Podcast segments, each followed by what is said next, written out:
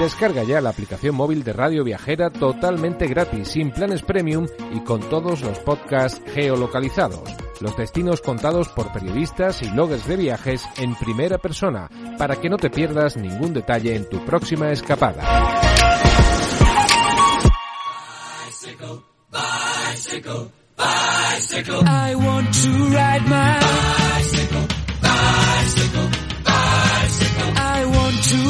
My bicycle. I want to ride my bike. I want to ride my bicycle.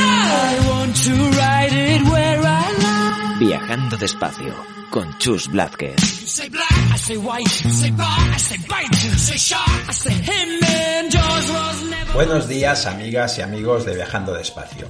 Te damos la bienvenida desde Radio Viajera. Esta semana coinciden dos eventos que para nosotros son muy especiales.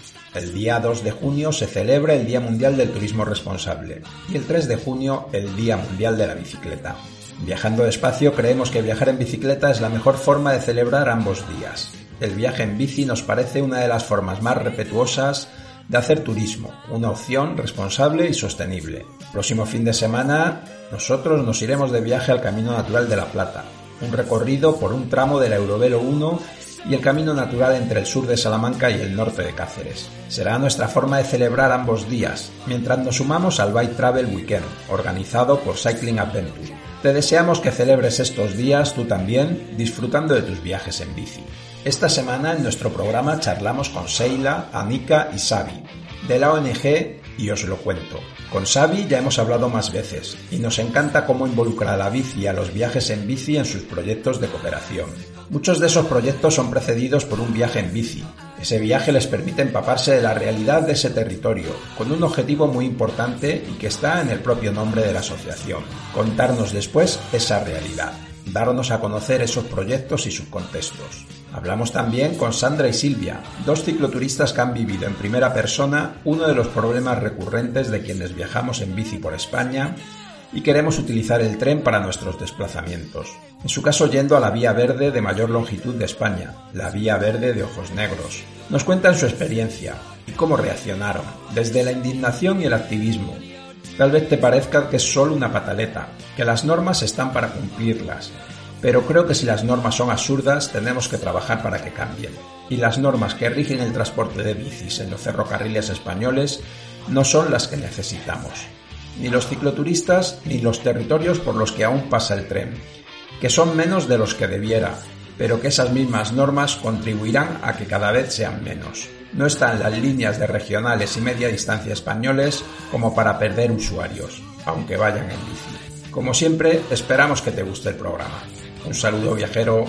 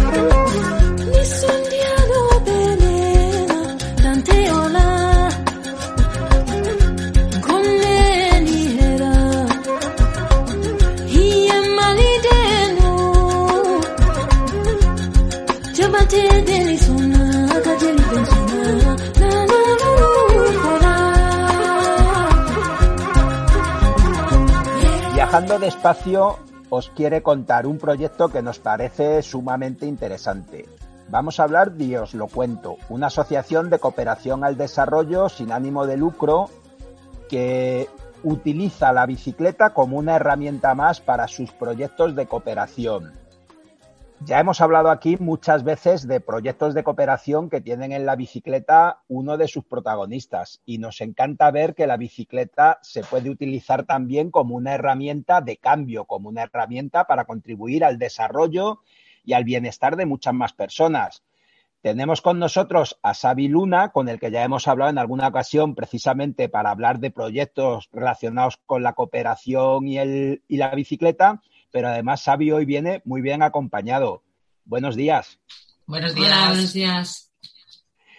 Contarnos, contarnos un poco más qué hace y os lo cuento. En su día, bueno, me, nos entrevistasteis por, el viaje que, hice con los refugiados por Europa y yo creo que ahí fue un poco la, semilla de que os lo cuento, ¿no? Eh, el ser consciente de que quería contar otras realidades de, contar otros proyectos y otras labores que se hacen en el, en el mundo y que sobre todo pues no tienen voz, ¿no?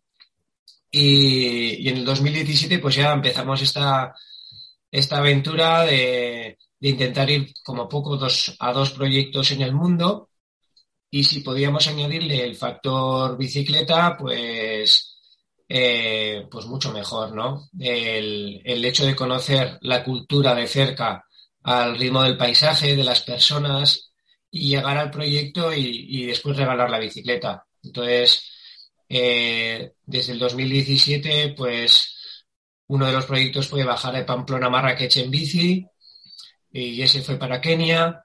Otro fue andar por Zambia, Malawi, Mozambique y Zimbabue y, y estuvimos en un proyecto ahí en Livingstone. Luego en el 2019 no, hicimos, no lo añadimos el factor bicicleta, pero nos subimos el Kilimanjaro por darle un, por poner un reto eh, deportivo. En el 2020 íbamos a ir a Palestina, pero llegó la pandemia.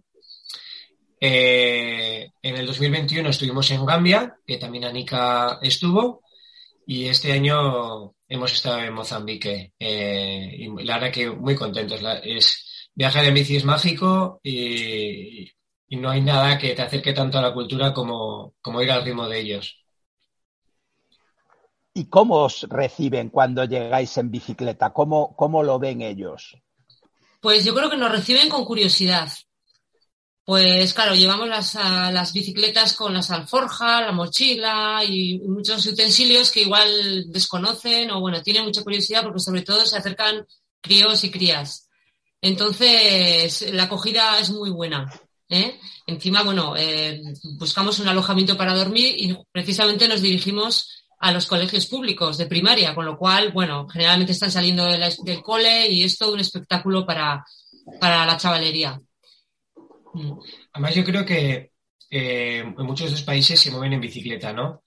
Entonces, yo creo que te identificas mucho más con ellos y si viajas en coche, ya la propia ventanilla es una barrera que te separa de ellos. Y la, y la, y la bicicleta le resulta también admirable, ¿no? Te preguntan, ¿y, de dónde venís o a dónde vais? Y cuando les dices un poco el, recorrido que vas a hacer, pues se sorprende mucho, pero ¿estáis locos? ¿Qué vais a hacer? ¿No? Entonces ya crea una conversación y se convierte mucho más amable. De repente, ese extranjero que es de diferente raza, que, que puede haber una separación económica, de repente casi como que desaparece, ¿no? Y entonces aparecen las personas. Entonces, es, es muchísimo mejor, la verdad. Yo recuerdo tener la fortuna de viajar varias veces, eh, sobre todo en los años 90, por, por el oeste de África, y ahí encontrabas muchos proyectos de cooperación y parecía que había una constante en los proyectos de cooperación y era que según empezaban compraban un Toyota enorme, ¿no?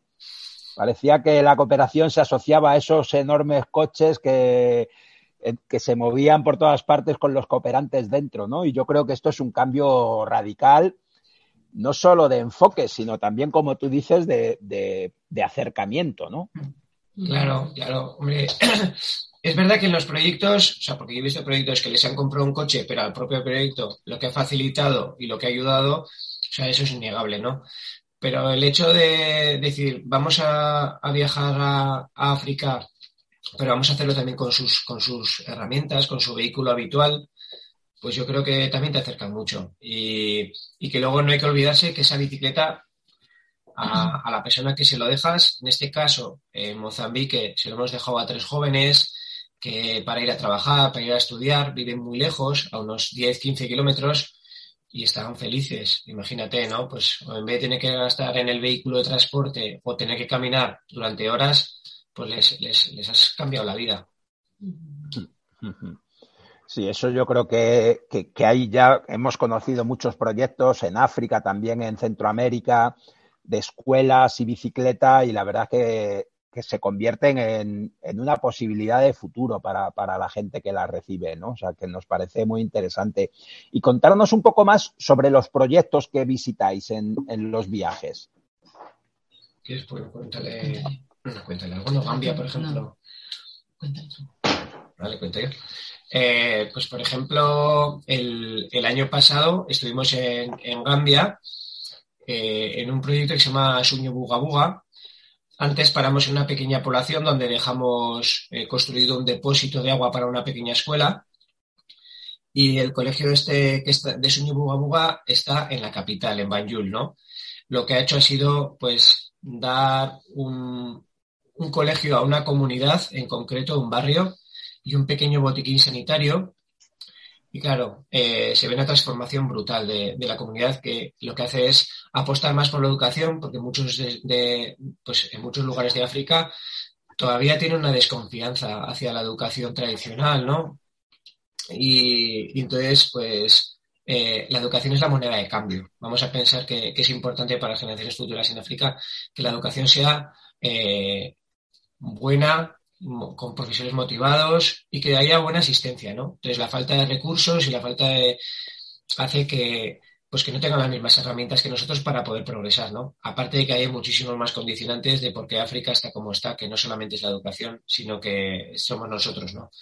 Pero, pero bueno, entonces ese pequeño proyecto, pues nos gustó muchísimo, sobre todo la filosofía, la humildad y la cercanía a la gente, ¿no? Que muchas veces la, la cooperación ayuda casi sin mirar a los ojos. Y, yo creo que los pequeños proyectos que realmente están preocupados por, la, por, el, por el, desarrollo de una comunidad son los pequeños proyectos a los que nosotros apostamos, ¿no? En este caso en Mozambique, si quieres contarle un poco dónde hemos estado. Sí. Ah, eh, bueno, en eh, Mozambique el final del recorrido de bici fue en un hospital. Es un hospital atendido por unas hermanas de la caridad, una de ellas era española, lo cual facilitaba mucho la comunicación con nosotros, y ellas eh, gestionan un hospital público de enfermedades crónicas, concretamente SIDA y tuberculosis. Y entonces, bueno, pues en la segunda parte del viaje apartamos las bicis, las regalamos allí a las personas que ha comentado Xavi, y nos dedicamos un poco a, pues a, ayudar a, en lo que se podía. Había un equipo de enfermeras, médicos, un mecánico que también atendió un poco a las necesidades de los vehículos que estaban con averías y yo que era la comodín del público que hacía, pues, eh, por ejemplo, hay, un, hay una parte que acoge a huérfanos, niños que están en edad, en educación primaria, eh, no tienen padres y encima tienen sida o tuberculosis, con lo cual están ahí alojados y bueno, pues estuvimos acompañándoles, eh, haciendo juegos con ellos y entreteniéndolos. Y luego, bueno, pues allí las, las hermanas de la caridad tienen muchísimo trabajo, con lo cual, pues cualquier cosa les, les venía bien. Necesitan mucha ayuda. Luego la cosa, eh, Jesús, es eh, nosotros durante todo el año, eh, con estas, con charlas, ah, con charlas en colegios, eh, con los, con los socios, eh, intentamos recaudar dinero para ese proyecto al que vamos a ir. En este caso, en Mozambique hemos comprado un ecógrafo que nos ha costado 10.000 euros y que, le, que, es portátil, con lo cual lo pueden llevar, lo llevar en la unidad móvil a las, a las personas o los pacientes de, de SIDA que no pueden ir al hospital. Eh, por ejemplo, para Gambia, pues aportamos eh, 2.500 euros en material escolar y medicinas para el proyecto y, y, luego pues otros 800 para construir el depósito. Entonces, todos los años eh, la labor del, del, año es recaudar dinero para ayudar al proyecto al que vamos. Y después en el proyecto, no, lo que puedes, o sea, lo, lo de ayudar es una palabra anecdótico anecdótica, ¿no? Sí. O sea, y aparte que ir a ayudar realmente no vamos a ayudar, ¿no? Simplemente yo creo que la labor más importante que hacemos es, por un lado, cuando tú vives eso, el testimonio que, que se traen, que nos traemos aquí para contar esa realidad y poder denunciarla. Y yo en mi caso, pues hago vídeo del proyecto para que poder mostrar esa labor, ¿no? Esa realidad y vas a los colegios y dices, mira, os voy a acercar Mozambique, os voy a acercar la enfermedad del SIDA, que aquí pensamos que ha desaparecido, pero en Mozambique, en esa región, por ejemplo, el 42% de las personas tenía SIDA, ¿no? Entonces, si no contamos eso, no existe. Y, y, luego aparte ese vídeo, por ejemplo, para las monjas les va a venir muy bien, porque he preguntado pues a personas con, con, la enfermedad, como a los médicos del proyecto, y la idea es que lo lleven a los colegios pues para sensibilizar, que sean, es la, la prevención que podemos hacer, ¿no? La aportación más grande pues pueda ser eso, testimoniar y ayudar con, con algo puntual que podemos comprarles. Hablabas tú del ayudar y, y yo creo que aquí somos plenamente conscientes que, que, el valor del don, el valor del dar, al final beneficia más al, emocionalmente al, al que da que al que recibe, ¿no? Yo creo que eso lo hemos experimentado muchas veces y creo que eso es importante recordarlo siempre también, ¿no? Y, y como tú dices, yo creo que nuestra gran labor al final es, es ser testigos y contar lo que está pasando. Hablabas tú antes de que en África pasan muchas cosas que no es solo la educación y es verdad, ¿no? Que un país como Mozambique esté en la situación que está, al final es fruto de, ese proceso de descolonización, de las guerras, de la extracción de recursos, que aquí estamos cómodamente hablando y, y nos olvidamos de esas realidades, ¿no? Sí, totalmente. Al final, ellos están recibiendo las migas de lo que estamos haciendo desde el primer mundo, ¿no?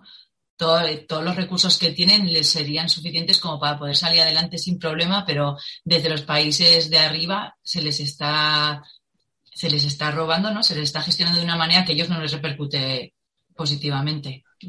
Eso, bueno, eso pasa en toda África y pasa en, en Asia. Al final está a la orden del día. Sí, lo, los recursos que tienen estos países son espectaculares, pero no sé si mantenemos ese tipo de gobiernos corruptos para que no sean capaces ellos mismos de, de ser conscientes. No sé, ¿cómo podemos cambiar esto? Pues no lo sé. De momento, nuestro pequeño granito de arena es, aunque sea, traer esa realidad y decir, oye, no nos olvidemos de África, mirar cómo están y vamos a echarles una mano, que es que, que se lo merecen y sobre todo que, que ellos tendrían, por ejemplo, Mozambique tiene gas natural, tiene oro y casi todo está explotado pues por, por empresas europeas, eh, mantenemos las guerras del norte que tienen ahí con el yihadismo y, y, eso no se oye, ¿no? Entonces, pues bueno, si, si venimos y lo contamos, pues igual, aunque somos una ONG muy pequeña y no nos conocen más que cuatro gatos, pues si esos cuatro gatos nos escuchan nuestra monserga cada año, pues oye, yo que sé, algo podremos hacer. Hablando de eso, contarnos un poco cómo se puede ayudar a vuestra ONG, cómo, cómo se os puede hacer llegar fondos, cuál es, cuál es la fórmula. En el, tenemos un blog en el que Xavi cuelga la información y actualiza cuando puede los datos, que es el que se encarga. Entonces ahí hay un contacto que es un correo electrónico y hay un, un, número de cuenta. En el correo electrónico se puede poner en contacto con nosotros y pedirnos información y si alguno está interesado en hacerse socio, pues le explicaríamos cómo tendría que hacerlo. Y también puntualmente, igual en algún proyecto hay personas que igual no quieren adherirse anualmente, pero quieren aportar ocasionalmente, ¿no? Y también se puede ingresar dinero en la cuenta para el proyecto, el siguiente el que vamos a apoyar. ¿Y la dirección el, el, el, blog es yoslocuento.org y la dirección es yoslocuento21.gmail.com. Pero bueno, que sí, esa es la idea, ¿no? Sobre todo, nosotros intentamos fidelizar personas que hagan una aportación anual porque con eso casi nos aseguramos por lo menos poder cumplir con algunos compromisos que establecemos. Este, este año hemos estado en Mozambique, pero también vamos a ir a un centro de menores a Brasil. El año que viene ya tenemos comprometido un proyecto de mutilación genital femenina en Guinea-Bissau y, un, y, una potabilización de este tema en, en la zona rural en Ecuador. Entonces, claro, yo siempre quiero llegar a ese compromiso y gracias a los socios casi cumplo esos. Luego, pues los extras que puedo hacer de charlas y de ayudas de ayuntamientos, pues hacemos ayudas extras. Este año, por ejemplo, hemos enviado dinero al Yemen, eh, eh, hemos enviado dinero a Haití tras el terremoto. Entonces, pues bueno, esos extras ayudan a que dicen cuando, oye, mira, tenemos un extra y podemos aportar, comprar un pozo en, en donde sea. Pero bueno, sí, el, como dice Seila, pues ponerse en contacto con nosotros y si quieren hacer socios, genial. Y si quieren hacer... ambiental también, ¿no? Ah, bueno, hay un proyecto, se hace Ah, un bueno. proyecto ambiental que hemos hecho, hemos plantado árboles en alguna Mm. zona de aquí alrededor o hemos colaborado con una granja escuela también aquí en la zona de Navarra. Entonces, ahora sabemos cómo hemos, ampliado y hacemos también como una parte de- del proyecto que es apoyo al medio ambiente. Claro, o sea, eh, eh, Anika, que es guarda de medio ambiente, nos ayuda en la búsqueda de plantaciones de árboles para poder hacer una al año por lo menos y luego elegimos un proyecto ecológico al que, al que apoyar. Anika, Seila, yo esto lo he hablado con Xavi alguna vez, pero me gustaría también contárselo a los oyentes. El tema de que vosotros en vuestra ONG habéis eliminado esa parte de la gestión, ¿no? De que no se gasta dinero en la gestión, que el dinero se transfiere. que cada uno, que cada uno se, o sea, todo el dinero que la ONG re- recibe para los proyectos va íntegro al proyecto al que se va a colaborar. Entonces, cada uno se autogestiona todos los gastos y tiene que ser consciente de que va como de una forma autónoma. Tú te pagas tu seguro, tú vas con tu bici y te pagas tu bici, pagas tus recambios. O sea, esa cobertura te la tienes que dar tú porque tienes que ser consciente que todo el dinero que entra a la cuenta de la ONG tiene un fin que es llegar a su, a su destino y tiene que llegar íntegro. Entonces, al final hemos, sí, es algo que queríamos evitar porque a ver, como que no nos daba, como que no nos daba mucha confianza, ¿no? De cara a, la gente que ha colaborado con proyectos y no sabes a dónde va ese dinero que tú apoyas, que tú aportas. Entonces, de esta manera sabes que todo lo que entra en la cuenta va directamente al proyecto con el que se va a colaborar. Sí, un poco el, la filosofía, además de la de Seila, es el, el hecho de que mucha gente cuando aporta a grandes ONGs, aparte de no saber a dónde va, cuánto, eh, cuánto llega, a dónde va, ¿no? Y que luego no te lo cuentan. Tú aportas a UNICEF y luego no te viene UNICEF y te dice, pues mira, este año he estado con, con Fátima, una activista en Mozambique, no te cuenta nada de eso. Entonces digo, jolín, y si a los socios o a la gente que aporta aquí, luego les dices, mira, pues he grabado un vídeo y os voy a enseñar dónde hemos estado y con estas personas y encima hemos estado nosotros con ellas, pues yo creo que, no sé, que ayuda a darle humanidad a, los proyectos, ¿no? Y sobre todo eh, que el 100% del dinero Transparencia. Transparencia, sí. Oye, y otra forma que me parece muy interesante de recaudar fondos son esas charlas que hacéis en centros educativos, colegios, ¿no? Y que, y que igual alguien que nos oye es el encargado de organizar este tipo de eventos de saraos en su centro y que podría ser una, una ayuda más, ¿no? Claro. Sí, o sea, eh, nosotros a veces se suele poner en contacto o alguna casa de cultura o algún ayuntamiento, los colegios, y a veces las aportaciones, el año pasado un colegio eh, organizó algo con todos los alumnos y, nos hizo una aportación de 1.500 euros eh, porque eran conscientes, pero bueno, por lo general pues suelen ser unos 200, 300 euros por la charla que van al siguiente proyecto. Y, y bueno, eh, no solamente nos ayudan a nosotros para, para poder llegar a nuestro objetivo, sino que encima luego nosotros hemos sensibilizado, ¿no? Has estado con los alumnos, les has contado una realidad eh, y, y que no es como cuando, yo que sé, cuando eras chaval, que te ponían un vídeo sobre algo y ahí quedaba, ¿no? Yo creo que el hecho de que la persona que lo ha vivido eh, in situ te lo esté contando, creo que es diferente, ¿no? Y el chaval Sí que pueden hacer preguntas como que también. se lo cree más, ¿no? Y intento involucrarles en vez de llegar y soltar un speech. eh, siempre les digo a los profesores, venga, pues que se preparen preguntas y vamos a tener una conversación, ¿no? Que no sea un monólogo. Y yo creo que los chavales se implican mucho más. Ahora en, en junio tengo cinco charlas, o sea que Pues nada, pues muchísimas gracias. Gracias por atendernos y sobre todo gracias por sacar adelante este tipo de proyectos y por involucrar a la bici también en ellos, ¿no? Que yo creo que en estos países la bici es una herramienta también para, para seguir construyendo y para dar esperanza a mucha de esta gente, ¿no? Y, y encaja bien con esa idea de sostenibilidad, de, de poder hacer las cosas con menos, de, de vivir con menos también, ¿no? exactamente. Y bueno, esperemos que, que dure mucho, que tengamos las energías para poder seguir haciéndolo y, nada, y que podamos contarlo y que vosotros seáis también transmisores de estos viajes. Muchas gracias a pues vosotros. Muchísimas gracias. Hasta pronto. Venga, adiós. Adiós.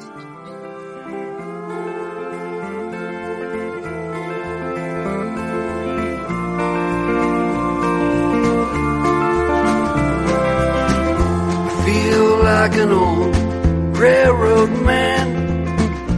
Riding out on the Blue Mont line, humming along old Dominion blues. Not much to see and not much left to lose, and I know I can walk along the tracks. It may take a little longer, but I'll know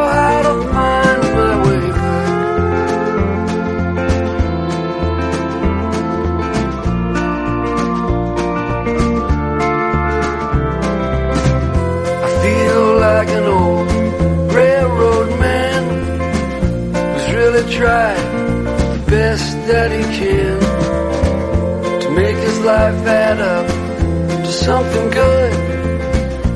But this engine no longer burns on wood, and I guess I may never understand. The times that I live in are not made for a railroad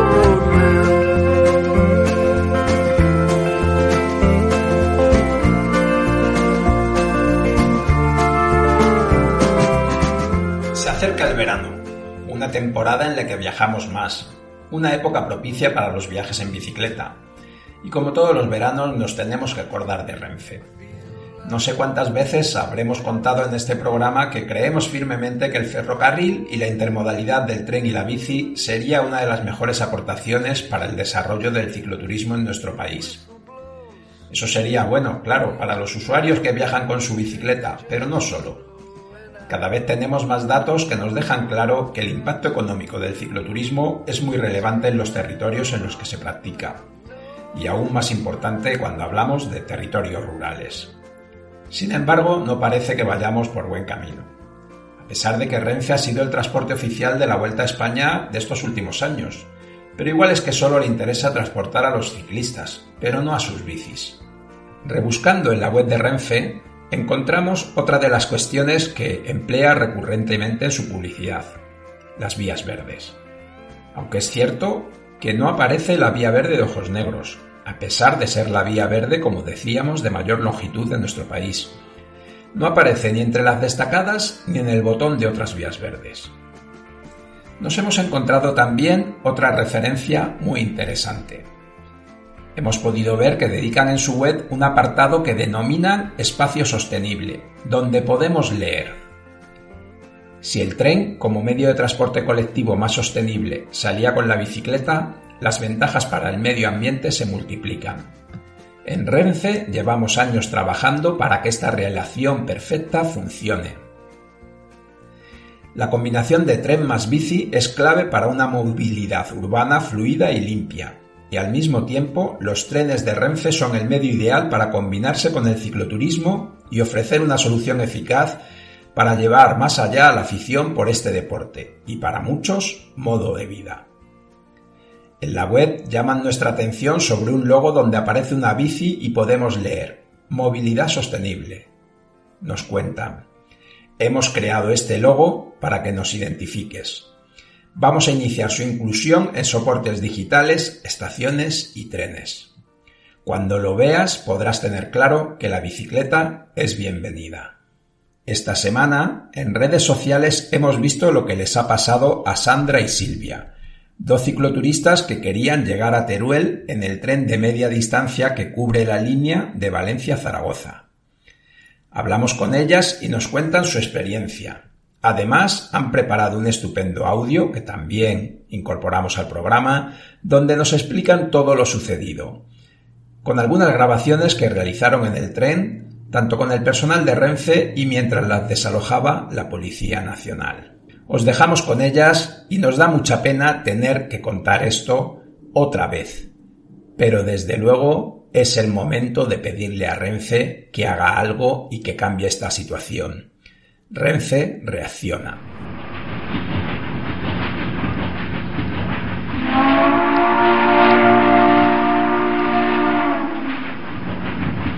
Cuando llegamos a la taquilla para entrar en la estación, En Sagunto, en ¿eh? Sagunto, íbamos a coger el tren de media distancia, que es la línea que va de Valencia a Zaragoza. Entonces nuestra intención era ir de Sagunto, que nos había dejado el tren de Barcelona, ir de Sagunto a Teruel, que es donde habíamos quedado con el resto de gente. Entonces, cuando llegamos a la estación, mm, ya nos dijeron que, no íbamos a poder entrar. Sea, así directamente. Uy, pero se ve en bicicleta. Entonces, claro, nosotros nos extrañó y bueno, entramos para adentro, ¿no? Y dijeron, hay otros tres chicos antes que ya tienen el billete. Y solo hay tres plazas. O sea, ya, ya por eso ya nos dijeron, no vais a poder subir por eso. ¿Tenéis billete? Y dijimos, no, lo hemos intentado desde la web, pero no había opción. Es que los otros tres chicos que han pasado ya, ya tienen la, la plaza para las bicis.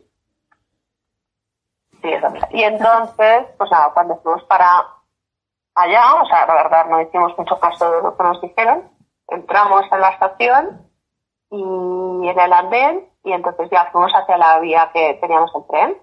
Entonces allí ya estaba seguridad, el interventor y los tres chicos diciéndoles que tampoco podían entrar porque se ve que ellos tampoco habían hecho la reserva, la reserva por teléfono pidiendo también bicis, pero tampoco, o, la chica que les atendió les dijo que sí, pero luego no lo contrató o no sabía qué había pasado.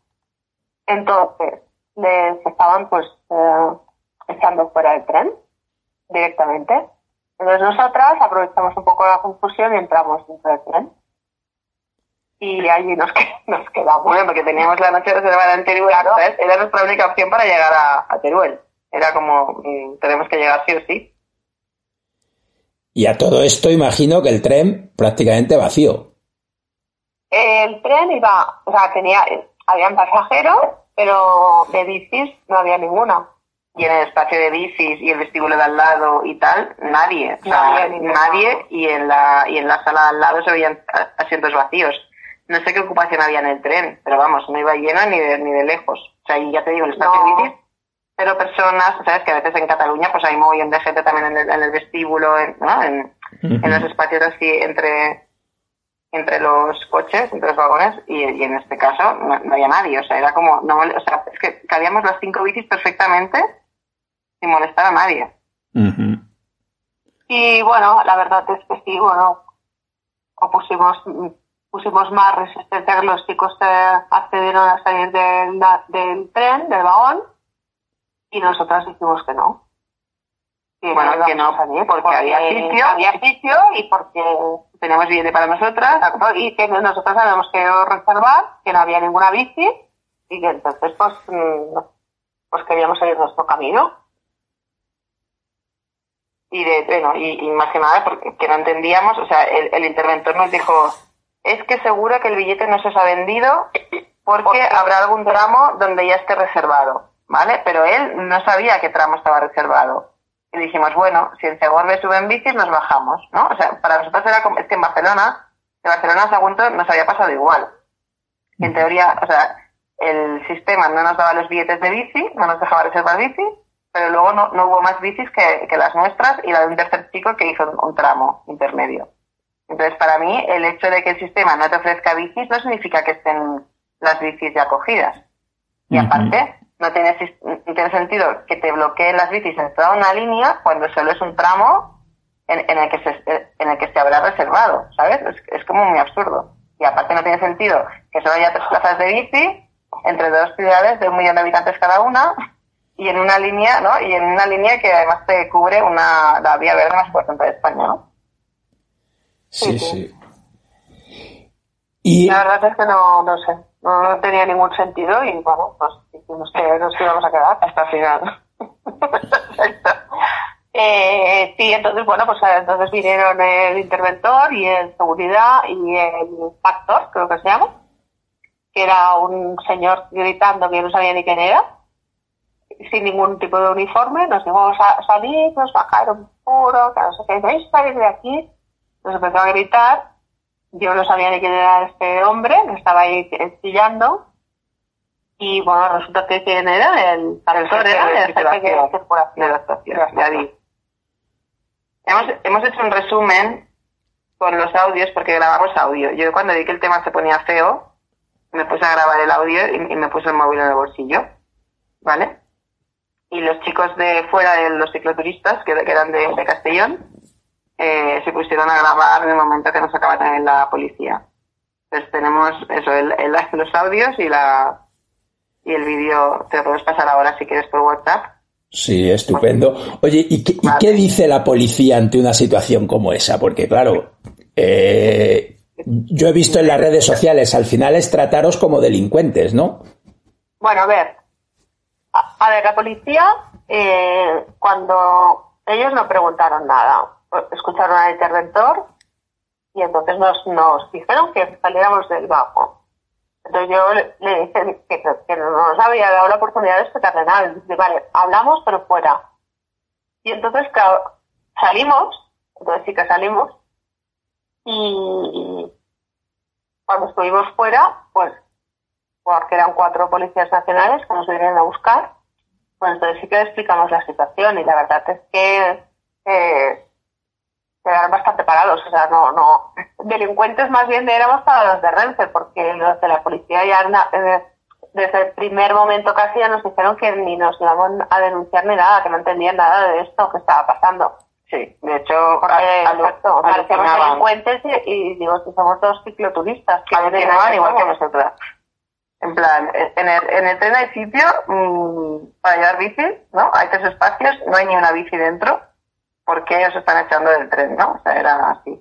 Pero bueno, de hecho nos, bueno, nos, nos dijeron que nos iban a ayudar a buscar alternativas, no sé qué, pero luego ta- tampoco las había, porque mm, de hecho desde la misma estación le dijeron a los policías que a los chicos sí que les iban, les iban a buscar una alternativa, pero que a nosotras no. O sea, algo ya, o sea, ¿no? Por nuestra negativa a bajar del tren, ¿no?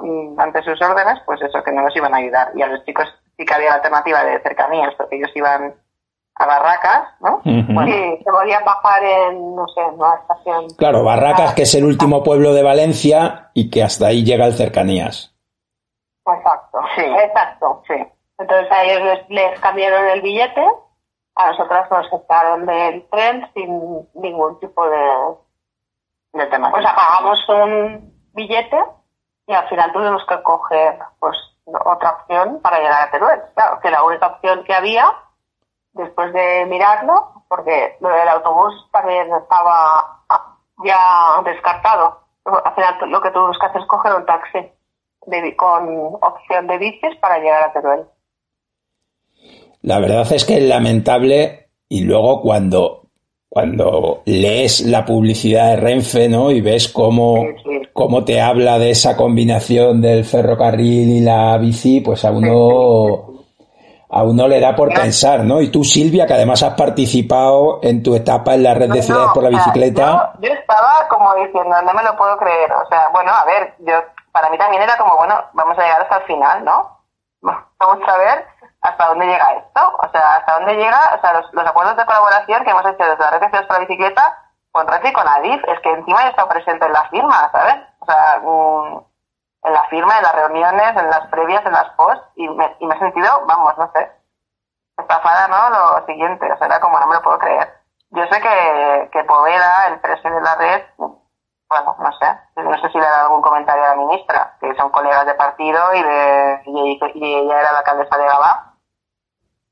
Y, pero bueno, también lo hemos, yo a Villalante también lo conozco, ¿no? Que es el director de estrategia y no sé qué de Renfe, y, y enseguida le llamé, enseguida digo, digo, oye, que sepas que la Policía Nacional nos ha sacado de, de un tren por ir con dos bicicletas en, la línea que, que cubre la vía verde. Es que es, que es absurdo, o sea, es y, y bueno, y, y también lo hablé con Xavier Flores, que es el director de, de que ahora de, era el director de Transportes de Cataluña y ahora está en el Ministerio también de, de, Secretario General de Infraestructuras.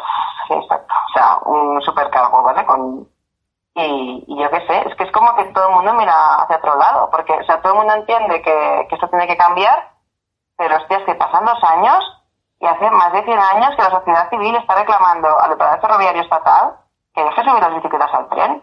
Es que esto es así. Tú miras, ¿no? Temas de reivindicaciones de los clubes ciclistas de hace 100 años o 125 años y eran esos. Sí, sí, Y sí. hostia, no sé, es que es muy fuerte. O sea, Renfe ha sido el inmovilizado, no sé, y eso, y como dice Sandra, en Cataluña igual no lo notamos tanto porque realmente difícilmente te echan de un tren con una bici, y aunque esté petado, o sea, yo he estado, ¿no?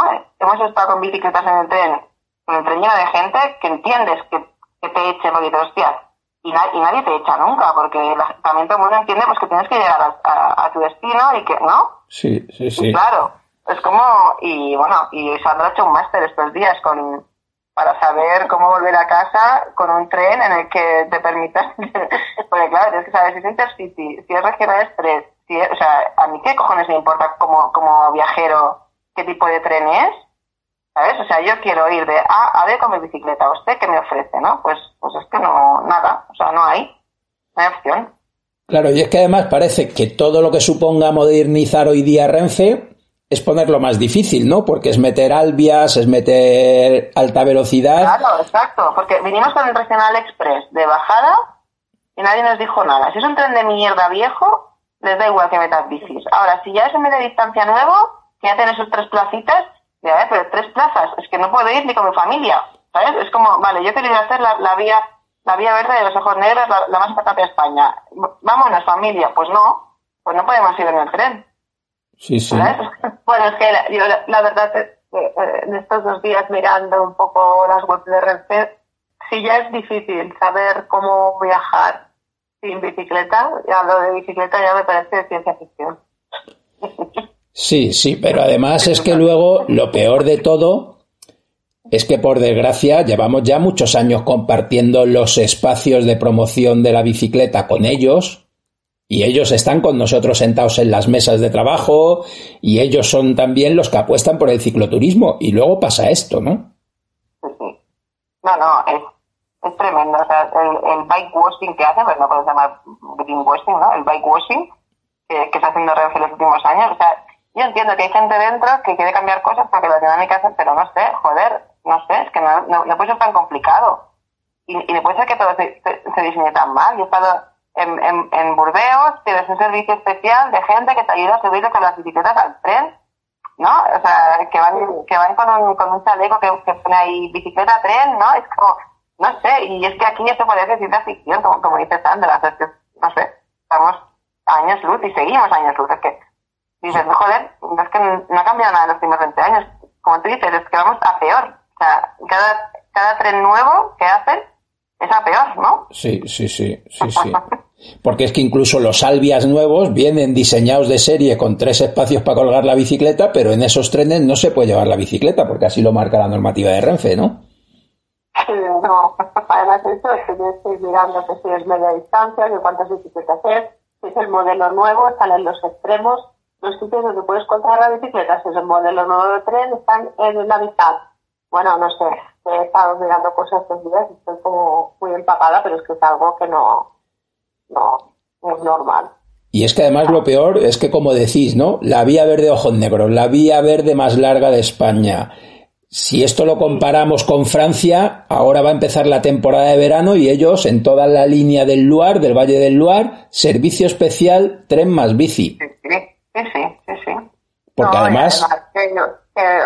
hace falta promocionar la zona porque la vía verde está vacía y es preciosa. O sea, es que decíamos, ¿eh? O sea, ostras, todas las estaciones que hay, ¿no? Todas las estaciones antiguas que, que podrían ser espacios de servicio para los cicloturistas, ¿no? O sea, es que no hay nadie. O sea, nos hemos cruzado, no sé, y mira que estamos en una buena época ahora.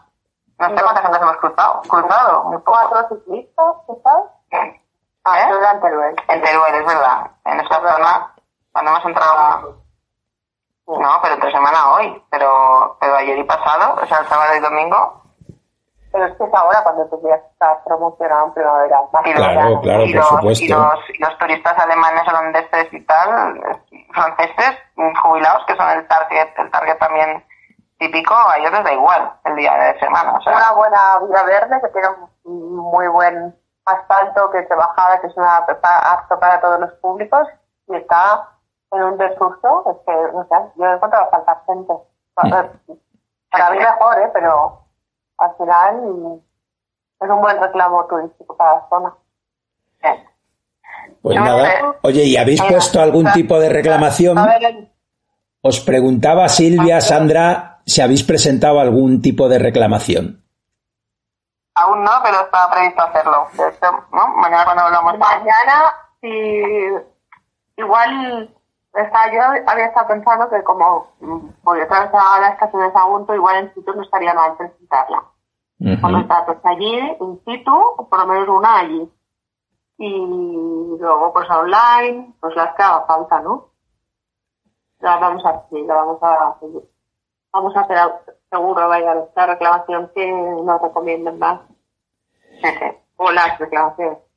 La verdad a- es que vamos en, este programa todos los veranos tenemos que hablar de algún caso parecido y claro, ya se empiezan a empiezan a sonar historias ya un poco conspiranoicas, ¿no? Como que todo todo quiere que las bicis solo vayan en el alza, que quieren que vayamos solo en los autobuses, que Renfe quiere cerrar todas las líneas regionales y, y bueno, nosotros no podemos pensar eso, pero la verdad es que a veces da, da mucha pena esta situación, ¿no? Pensar que el que podría ser tu aliado para la promoción del cicloturismo casi te lo esté, te esté poniendo todas las barreras posibles. Sí. No sé, Chus, desde la red de ciudades, pues hablando con Ruth, que es la coordinadora, ¿no? Que lo está haciendo mi el trabajo que hacía yo antes, y claro, ella ha recuperado el, el acuerdo que firmamos, ¿no? Y por ejemplo dice cosas que claro, es que te sientes como, como, bueno, me siento, me he sentido, mira, por ejemplo, ahí. No, y después el tema de, la gente que habrá bajado del, da- del vagón y ya está. Y no, ni se sabe, ni... Claro, claro. Bueno, claro, es que los, los otros tres chicos nos dijeron, oye, chicas, de vosotras yo me bajaría, porque claro, es que tienen con unas amenazas de se va a caer un paquete. Bueno, es- escúchate los, el audio, el audio, hemos hecho una intro explicando la situación y luego están los audios de, de las conversaciones reales, ¿vale? De dice lo que pues va a caer un purito, jaja, 3.000 euros por para ir para ¿sabes? De, de este palo. Mira, el acuerdo de Renfe con la red de bicicleta dice impulsar la intermodalidad ferrocarril, bueno, nada. Vale, pues son cuatro puntos, ¿no? El tercero es facilitar el transporte de bicicletas en los trenes y el acceso de las bicicletas a las estaciones de trenes. Y el cuarto, fomentar el transporte de bicicletas en zonas y periodos donde se, con- se concentra la actividad cicloturista. Sí, ¿Vale? sí, Por claro.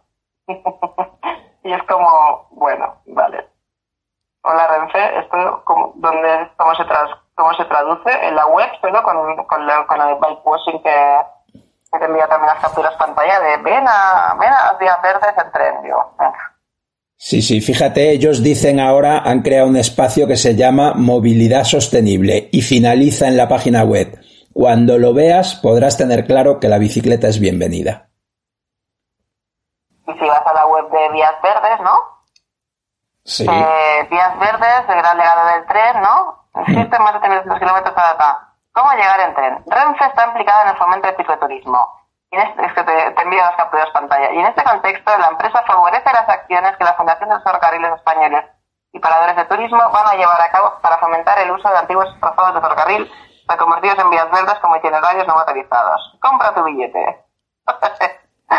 es como, bueno, bueno. Sí, sí, sí, sí. Bueno, pues lo vamos a dejar aquí. La verdad es que da mucha pena, pero yo creo que también, y quizá esto es una cosa que deberíamos hablar dentro de los colectivos relacionados con la bici, igual hay que volver a ese activismo de negarse a bajarse del tren y que, y que de verdad haya que pasar por ahí, ¿no? Porque ya hace 30 años nos echaban incluso de los cercanías y al menos esa parte la hemos conseguido ganar, pero igual es la única manera de lograr avanzar un poquito más rápido, ¿no? Claro, es que decía Sandra, eh, esto pasa en Cataluña y es que muchos trenes en Cataluña, no sé cuántas veces hay, pero a veces hay 20, 30, o sea, es como los domingos cuando la gente vuelve de ruta. Sí, sí, allá en cada vagón, ya te aseguro yo que hay 10 bicis. O sea, imagínate, o sea, si, el re- si al interventor le da por, por hacer bajar las bicicletas, Vale, te sería hacerme un motín. No, no, es que yo creo que ya no te, te- no te lo prohíben porque como hay tantas, se crea un motín ahí y no, no, no baja nadie. Y ya puede venir la, la policía. Pero es- estamos hablando de distancias y, y regionales, ¿eh? Entonces van a Girona. No, claro, o sea, en los, en los AVE y demás ya sabes que no puedes. Sí, sí, nada, nada, no. Que, que- que tienes que ir con las herramientas, desmontar la bicicleta, la bolsa, el no sé qué, o sea que... No, no, ahí no. En los que dejan montar la bici hay muchísimas. Mm. Entonces se ligaría mucho. Yo creo que ya ni, ni, y se atreve. Bueno, pues nada. Oye, muchas gracias por atendernos, mucho ánimo y que disfrutéis de lo que os queda de ruta, ¿eh? que, que yo creo que lo más importante es eso, ¿no? Al final disfrutar de la bicicleta, del viaje y esto son gajes de, del problema de hacer cicloturismo en nuestro país. Empezó mal el tema, pero bueno, hemos seguido bien. A ver qué tal mañana la vuelta. Ese es el, otro misterio. No, y, Sí. y lo que nos comentaban colegas, que, que no se atreven a, ¿no? Que no se atreven a, a arriesgarse. Es que con esta experiencia, ¿no? Decía Sandra, yo no voy a, a invitar a nadie a que venga en tren a, a hacer esta, esta vía verde. Es decir, que vengan en coche. Sí, yo tengo muchos amigos que ya directamente no han vuelto a pensar nunca más en el tren como el medio de desplazarse al inicio de sus rutas. O sea, o es el coche privado Sí. o es... O sea, teníamos el, el, el hotel ya reservado en, en Teruel. ¿Qué haces si no llegas? Sí, sí, ¿no? sí, sí. Bueno, en, en Teruel y en todo el recorrido, las, las tres siguientes noches. O sea, es como, bueno, mm, ¿qué hago? ¿No? O sea, es, pierdo la reserva, mm, me pago el taxi de 150 euros, ¿sabes? No sé, es, es como hacer complicado y asqueroso una experiencia que, tiene que ser bonita, ¿no? O sea, Sí, sí, cuando el tren tiene el espacio más que suficiente para, para poder llevarlas, ¿no? Que es, que es- Claro, es que nosotros lo entendemos, o sea, si el tren está lleno, mm, o sea, yo soy la primera que me va, que se va a sentir mal y que o sea, que entiende que no hay capacidad, las bicicletas no tienen que entrar, es que ya está, yo también lo entiendo, es que no, pero jolín, el espacio es como, y tengo el billete, tengo el billete para mí, y el, del, el de la bici además es gratis, o sea, no es un tema, es un tema puramente formal, que, pero es que si Renfe es incapaz de identificar los tramos donde tiene reservas de bicicletas, ostras, Sí, sí. Sí, además aquí hay dos cosas que son muy delicadas, ¿no? Una es la arbitrariedad, ¿no? Que depende con quién des, ¿no? Y eso yo creo que es lo peor de todo y lo que peor sobrellevamos todos los que hemos intentado viajar en bici así, ¿no? Y la segunda es esa actitud negativa que, que detectas ya de entrada, ¿no? O sea, que cuando te ven llegar con la bici a la estación ya parece que eres un problema, ¿no? Sí, sí, exacto. Sí, sí, sí. No así el que vaya con tres maletas enormes. Exacto. Ah, sí, exacto. No, las maletas no son problema. No es problema. Bueno, pues lo dicho, disfrutar y, y que la vuelta sea lo más relajada posible. Pues gracias, Chus. Gracias, hasta pronto. Hablamos, un abrazo. Sí. Sube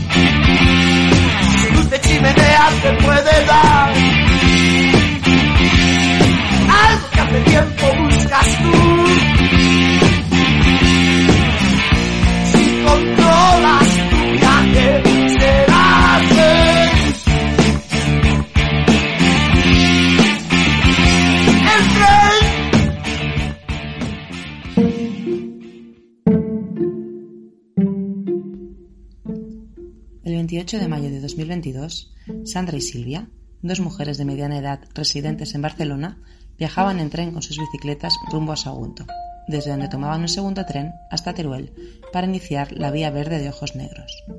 Ojos Negros es una antigua ruta minera de ferrocarril que enlaza diferentes pueblos de las provincias de Teruel, Valencia y Castellón.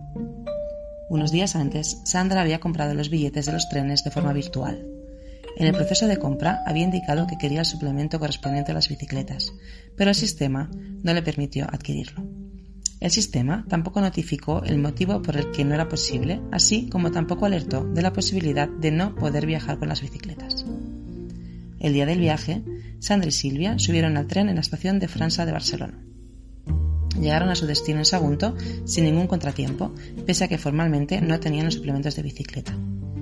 El tren llegó con más de media hora de retraso, pero aún así tenían margen suficiente para conectar con el siguiente tren que las llevaría hasta Teruel.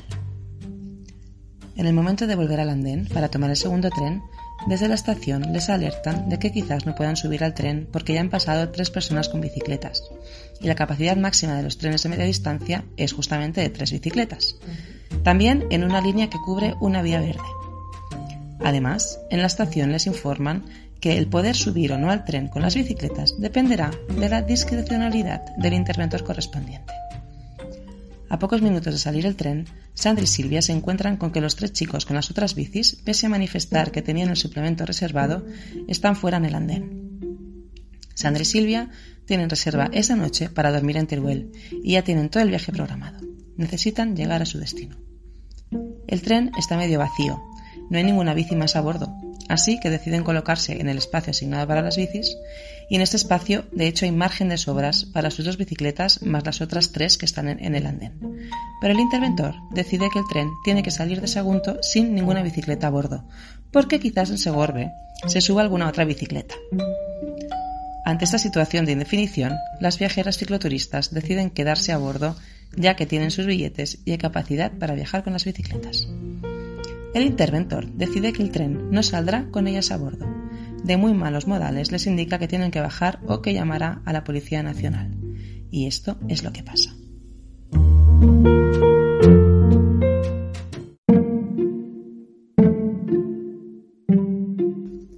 A continuación, un fragmento de la conversación de las dos viajeras con los responsables de Renfe y de Adif en la estación de Sagunto y del tren media distancia de Valencia a Zaragoza. Problema tuyo. Eso es problema del interventor. Estáis reteniendo bien y os va a caer un paquete. Has vaciado a la de la taquilla. Exactamente. Bajar, bajar. Es que os va a caer una denuncia. Ahora hacen la reclamación pertinente. En ningún momento he dicho que tenía billete para la bici. Porque no he podido comprar, yo tengo mi billete para mí, no he podido conseguir de la bici. Pero, sí, y nosotros también tenemos que ir a Teruel nosotras. Pero para nosotras sí, la bicicleta no me daba el sistema la opción. Cuando soluciona el sistema, entonces. Que, que funcione el sistema primero, ¿no? Oiga, pues vamos. Es que... Pero que yo lo entiendo. Que no me dejaba el sistema, no funciona. De verdad, o sea, yo era de Barcelona. Ok, no te, no te, no Venga, va, por favor, bajaros. Venga, no. No hay sitio para las bicicletas,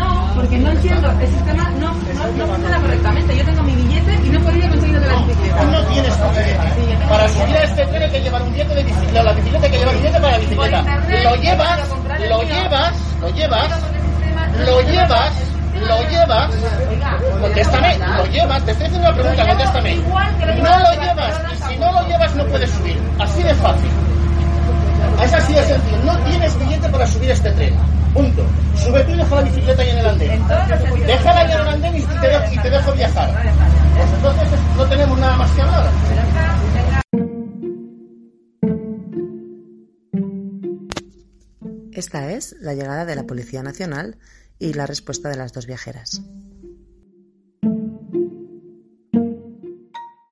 Estas dos señoritas. Alex, ¿estás tan amable de acompañarme, por favor? Pero a ver, no nos preguntas qué ha pasado. Es que. No, es que vamos a hablar, vamos a hablar fuera del tren. Vamos a hablar aquí en el tren, vamos a hablar fuera del tren. Se trata, se acompaña, por favor. Sí, a ver, te lo he dicho, si es tan amable de acompañarme fuera. Pues entonces, ya, pero es que tenemos billetes para este tren.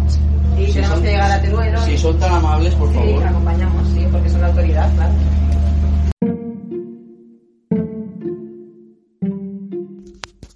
Aquí la conversación con los otros tres viajeros cicloturistas eh, comentando la experiencia de adquirir el billete para bicicleta en los trenes de media distancia de Renfe. Es que es absurdo.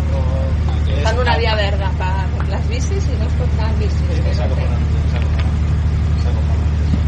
Pero es acojonante que no puedas hacerlo, de- es que no funcionaba el sistema, es que es verdad que no va, es que No, entonces- no, que te lo digo No, no, Ella si está peleando y lo compró por teléfono. Lo que pasa es que la persona que le hizo la compra telefónica no lo hizo bien. Tampoco.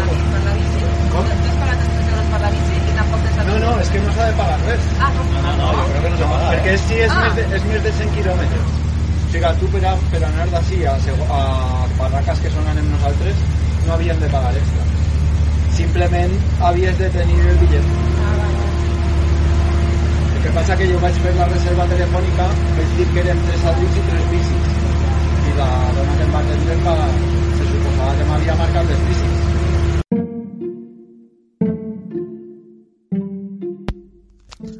Aquí las viajeras cicloturistas conversan con la Policía Nacional para explicar cómo ha sido su experiencia y el porqué de esta situación.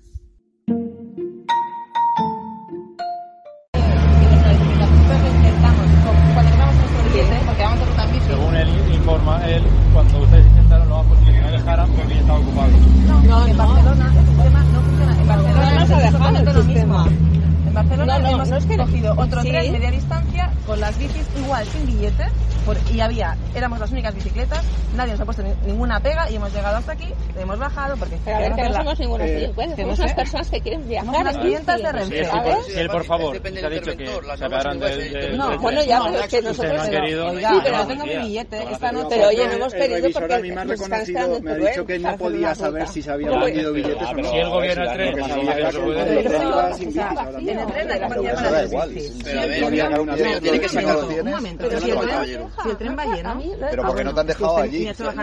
Y ahora resulta que ya. Por algún error. Es que del tren. Es si a mí me llaman y usted me dice que no está cumpliendo las normas de- de. Renfe, la autoridad del tren pagan es el interventor. puto. no puede ser. Pues eso, Lo siento, ¿eh? ¿eh? O sea, las normas, ¿verdad que las 4.15, Nos han normas... tres 4.15 tíos acosando ahí. Por interrumpir un servicio público. Venga, pues sacarlo. diciendo las normas por eso. Usted está- Porque ahora lo que tiene que hacer es sacar un billete en la taquilla y coger el siguiente no para, para las bicis. Incluso él las, las sacó, le dijeron que lo tenía y no, conta, no consta en el sistema porque no funciona. Eso ¿no? No sé, eso es una vía verde para ir en bici. Es que yo no sé ¿Están de acuerdo con, qué están promoviendo. No lo entiendo. Que queremos viajar en bici. Es que ese Es es una el vía delito. verde, la vía verde de ojos negros. De Teruel a Sagunto, de Monreal del Campo a Sagunto, no sé, promoción turística de la región. Creo que me interesa. Sandra y Silvia intentan encontrar alternativas para poder viajar de Sagunto a Teruel esa misma tarde. Cómo podemos ir a Teruel? Ahora se le preguntaremos a ellos que estarán más ¿A ellos? Pero es que el tren es lo mismo. O sea, vas, vas a, Es que no sé vas a tener el mismo problema. ¿Cómo voy a Sí, hacer? o sea, me dicen, no hay la capacidad para tres bicis. Vale. Bueno. Pues éramos dos. Vale. Yo sé que esto de las bicis de Teruel a Ahora vamos a- que lo hacen, ahora vamos a tener y peleas. Bueno, pues hoy nos ha tocado un interventor especial, porque la interventora de Barcelona no se ha puesto ninguna pega en ningún momento. ¿Y no he dejado pagar ningún billete ahí No, in situ nada. y que siguieran con las bicis, No, pese al hueco? Nada. Y además nos ha reconocido que no tenía forma de saber. Me ha dicho, ah, igual alguien ha reservado, o sea, nos ha dado excusas como, igual alguien ha reservado en Segorbe mm, espacio y, ¿sabes? Es como... Yo le he preguntado si tenían luego alguna alternativa y dice que no lo sabe. O sea, Ni le sabe ni le importa. Básicamente, lo que no quieren es tener ningún problema. Encima, bajaros de ahí, bajaros de ahí, que os va a quedar en purito, ja, ja, ja. Para finalizar, el trabajador de Adif, el jefe de, la, de circulación de, de la estación, que en ningún momento se ha identificado como tal ni va vestido con la indumentaria correspondiente, vuelve de nuevo a amenazar a las dos viajeras. Ante la petición de la Policía Nacional de identificarse, el hombre huye. Va a haber denuncia. Evidentemente. Y esa Es que la persona le costó 3.000 euros la tontería esta, ¿eh? Lo digo porque... La, risa va ¿Cómo que me. Has jodido a 25, pe- a 25 Y- y- minutos a la gente que iba a Zaragoza. media hora la tarde la paga a mí. Eh, Perdona, perdona. Caballero, ¿usted quién es? Bueno, por favor, la hoja, Caballero. de, Ya está. Ella no quiere hablar con usted, se acabó. La hoja de reclamaciones, por favor. Ese sí que lo queremos. ¿Quién es no, ¿sabes? Este Se supone que es un el jefe de aquí de la estación. No, este es el de aquí de la estación. Eso mismo le Algún- preguntaba algún yo, listillo. ¿quién era él? Pero con con la risita y con la amenaza.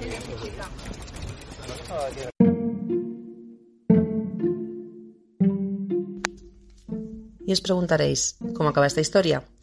Pues Sandra y Silvia deciden buscar la única alternativa que les permitirá llegar a Teruel esa misma noche con sus dos bicicletas. Esto es mediante un taxi que les costará 150 euros, mientras tenían ya sus billetes de tren pagados. Las viajeras se sentirán derrotadas, estafadas, maltratadas e incluso delincuentes simplemente por haber intentado llegar a una ruta cicloturista en tren, una ruta de las vías verdes que la misma DIF ha habilitado como tal. ¿Cómo es posible que desde hace más de 100 años las personas que se mueven en bici por España sigamos teniendo problemas para desplazarnos en tren? Necesitamos una normativa clara que favorezca la- combinación modal bicicleta-tren, BTV, un sistema de compra de billetes que sea explicativo y coherente y un personal en las estaciones y a bordo de los trenes que sea amable, comprensivo y que ayude a buscar soluciones. ¿Es esto tanto pedir a dos empresas estatales, Renfe y Adif, que han firmado sendos convenios de colaboración con la red de ciudades por la bicicleta para favorecer justamente la intermodalidad bici-tren? Bicycle, bicycle, bicycle. I want to ride my bicycle, bicycle, bicycle. I want to ride my bicycle. I want to ride my bike.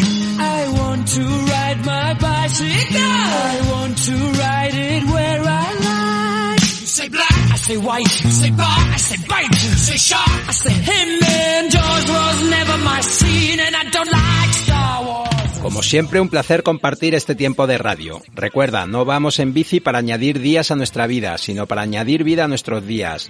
Si no te quieres perder ningún programa de Viajando Despacio, suscríbete al podcast en iVoox y por favor, déjanos un comentario si te ha gustado nuestro programa.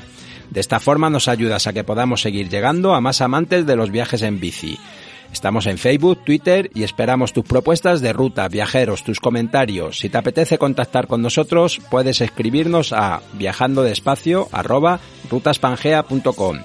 Gracias por haber llegado hasta aquí. Viajando despacio volverá la próxima semana con más rutas, más viajes y sobre todo más bicicletas. Hasta la semana que viene. Un saludo viajero y a dar pedales.